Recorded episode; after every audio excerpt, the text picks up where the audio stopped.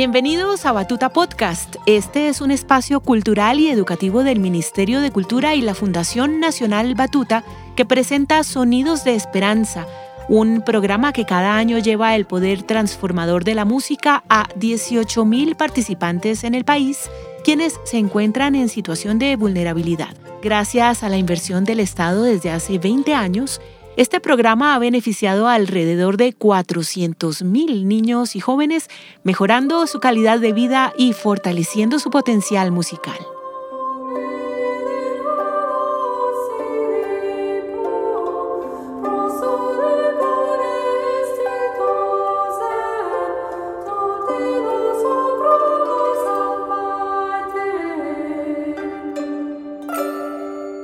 Un saludo a todas las familias, amigos y a ti que nos escuchas del otro lado de los auriculares. Qué bueno tenerte por acá de nuevo.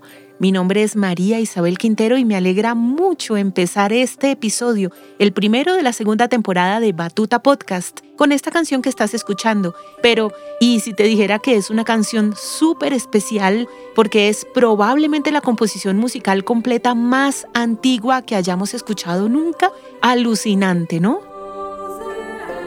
El epitafio de Sísilo es una obra musical compuesta en la antigua Mesopotamia 1225 años antes de Cristo. La letra y su partitura están escritas en una columna de mármol puesta sobre la tumba que hizo construir Sísilo para su esposa Euterpe. Lo escrito en la piedra dice así: Soy una imagen de piedra, Sísilo me pone aquí donde soy por siempre señal de eterno recuerdo. Mientras vivas, brilla no sufras por nada en absoluto, la vida dura poco, que el tiempo todo lo reclama. Con esta linda y nostálgica despedida a la vida y al amor, te saludo y te invito a que te pongas cómodo porque hoy vamos a hablar de la música en la antigüedad y el medioevo. Oídos abiertos, sentidos despiertos, porque tú también eres parte de esta historia, una historia que inició hace miles de años.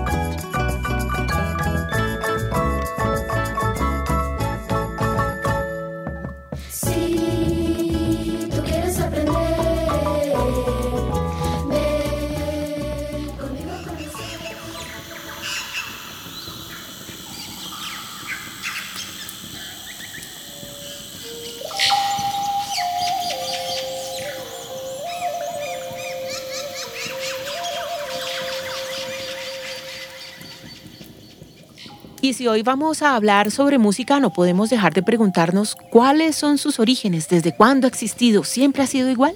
¿Qué sonidos producíamos los seres humanos mucho antes del epitafio de Sísilo? ¿Tienes alguna idea? El origen de la música es tan antiguo como la existencia misma de la especie humana. Parece ser que surgió por dos motivos, la imitación de los sonidos de la naturaleza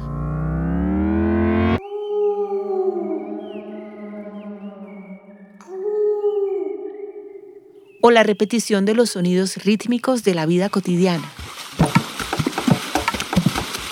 En muchos casos, la música tenía un poder mágico y espiritual que se llevaba a cabo a través del canto, la danza e instrumentos hechos con piedras, huesos y madera. Interesante, ¿no? Gracias a los descubrimientos arqueológicos, tenemos una noción de cómo era la música en la prehistoria.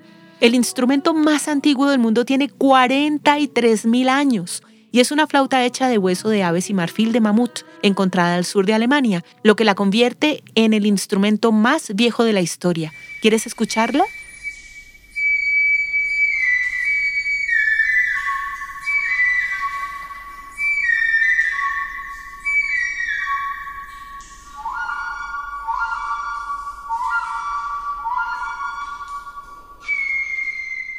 ¿Era como te imaginabas?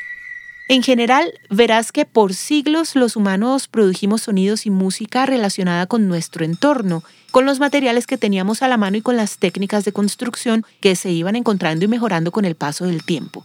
Ejemplo de ello es el himno anical, diosa de los huertos, la canción más antigua del mundo. Data del siglo XIV a.C.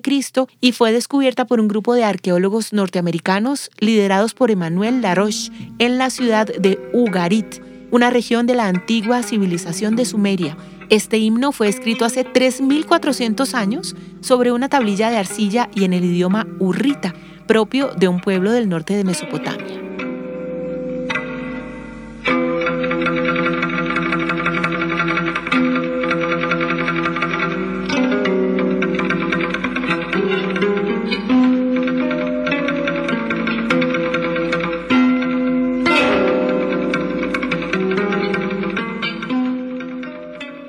Te invito a que explores mucho más el maravilloso universo musical de la antigüedad, sus instrumentos y temas de composición, los materiales y la recepción que tenía la música en las personas y grupos a los que llegaba. Seguro te llevarás grandes y gratas sorpresas. Por ahora, sigamos con nuestro viaje. Próximo destino, Edad Media. Edad Media. Pasamos a la música en la Edad Media o la época medieval, periodo comprendido entre la caída del Imperio Romano en el siglo V y el inicio de la imprenta y descubrimiento de América en el siglo XV. ¿Te suena? De pronto te han descrito a la Edad Media como una época oscura, lúgubre, marcada por el terror y la persecución. Incluso, dicen algunos, 10 siglos en los que no pasó nada. Pero nada de eso. La época medieval está marcada por avances enormes en la arquitectura, en la música, en las artes pictóricas y escénicas, por el inicio de los viajes intercontinentales y por el cuidado en guardar la historia, en hacer archivos y reescribir eventos importantes de la antigüedad y de su propio presente. Sin duda, unos siglos que debemos estudiar con otros ojos y, como no, con otros oídos.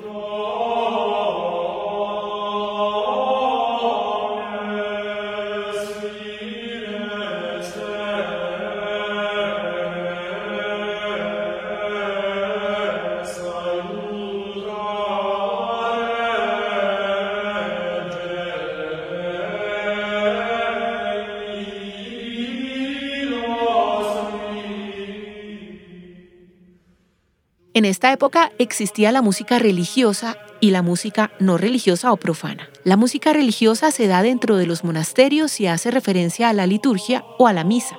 Era practicada principalmente por los religiosos, mientras que la música profana o no religiosa se practicaba sobre todo en los círculos aristocráticos. La principal característica de la enseñanza medieval fue la gran influencia que ejerció sobre ella la Iglesia, y en consecuencia, uno de los hechos más importantes que sucedieron en esta época fue la creación de las primeras universidades, siendo las escuelas monacales, ubicadas en los monasterios, y las escuelas palatinas, dirigidas por eclesiásticos, los principales lugares de estudio. En las primeras se educaban los monjes y sacerdotes y en las segundas, estudiantes que no necesariamente debían ser religiosos. Pero volvamos a la música con este dato fundamental. El Papa Gregorio I fue quien recopiló un repertorio que se llamaría canto gregoriano, tal vez lo has escuchado, o canto a capela, que significa que se cantaba solo con la voz, sin acompañamiento instrumental. Los textos eran primordialmente religiosos y en el idioma latín. Guido de Arezzo, un monje italiano, fue quien le dio nombre a cada nota de acuerdo con la primera sílaba de las siete frases iniciales del himno a San Juan Bautista. Así, de Arezzo inventó la notación musical que utilizamos en la actualidad. Poniendo las notas en líneas paralelas horizontales, convirtió su mano en un mapa de notas y escalas y en una forma de enseñar música. Tú también puedes intentarlo, anímate. Dibuja algunas líneas en tu mano y empieza. Do, re, mi, fa, sol, la, si. Mientras lo haces, vamos escuchando el famoso himno a San Juan el Bautista.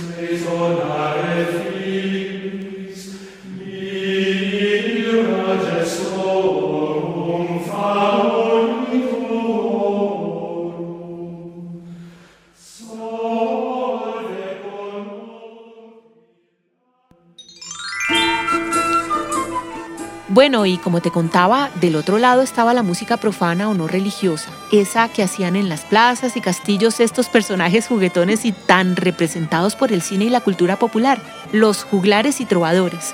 Su música era acompañada por instrumentos y su función era entretener al público con sus historias y carisma.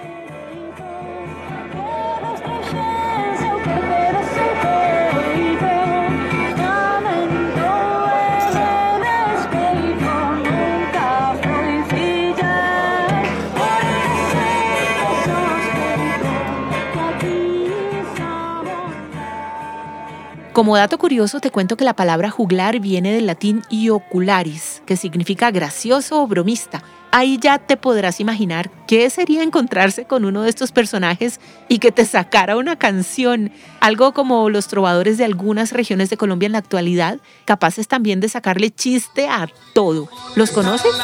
Con mi trova colombiana, pesa el cumpleaños de Hugo, Kiara se vino en pijama. ¿Has tenido alguna experiencia con uno de ellos? Escríbenos y déjanos saber cuál. Pero, volviendo a los de la Edad Media, los juglares eran artistas callejeros que hacían espectáculos con música, literatura o acrobacias.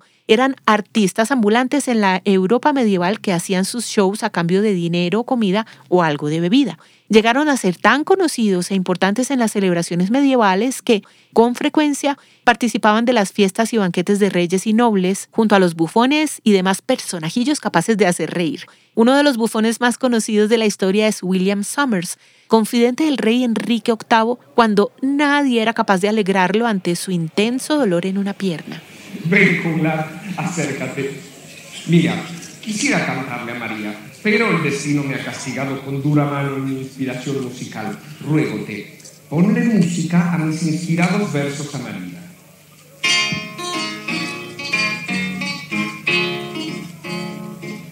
Por ser fuente de dulzura, por ser fuente de dulzura.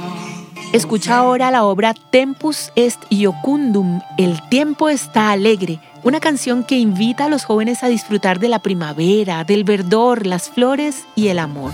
Esta obra hace parte del Codex Buranus, una compilación de poesías no religiosas en latín escritas hacia el año 1250 en el sur de Alemania.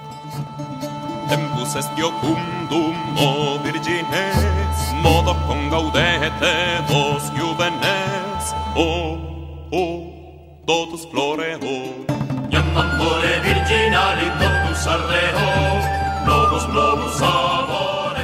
Como has escuchado en este camino, sin duda corto para alcanzar a abarcar la antigüedad y la Edad Media, la historia de la música por estas épocas es rica y diversa y, sin lugar a dudas, cumplía una función diferente de acuerdo con el contexto social, político y económico de su momento, desde la simple recreación, la imitación y el sentido ritual hasta el divertimento e incluso el libertinaje, de lo que se tachó en muchas ocasiones a los goliardos, por ejemplo, término utilizado para referirse a un tipo de clérigos vagantes o estudiantes empobrecidos que componían canciones en honor al amor, las mujeres, el juego, la fiesta, entre otros. En fin, la tarea para ti, para mí y para todas las personas con las que quieras compartir este episodio es redescubrir estas épocas, escucharlas otra vez y ver en ellas esa gama enorme que nos legaron de temáticas, instrumentos, materiales, formas de composición, porque tú también eres parte de esta historia. Por ahora me despido con este refrán medieval del libro del buen amor. Con arte se quebrantan los corazones duros Tómanse las ciudades, derríbanse los muros, caen las torres altas, álzanse pesos duros. Por maña juran muchos, por maña son perjuros. Recuerda seguirnos en nuestras redes sociales y compartir los episodios que más te gusten.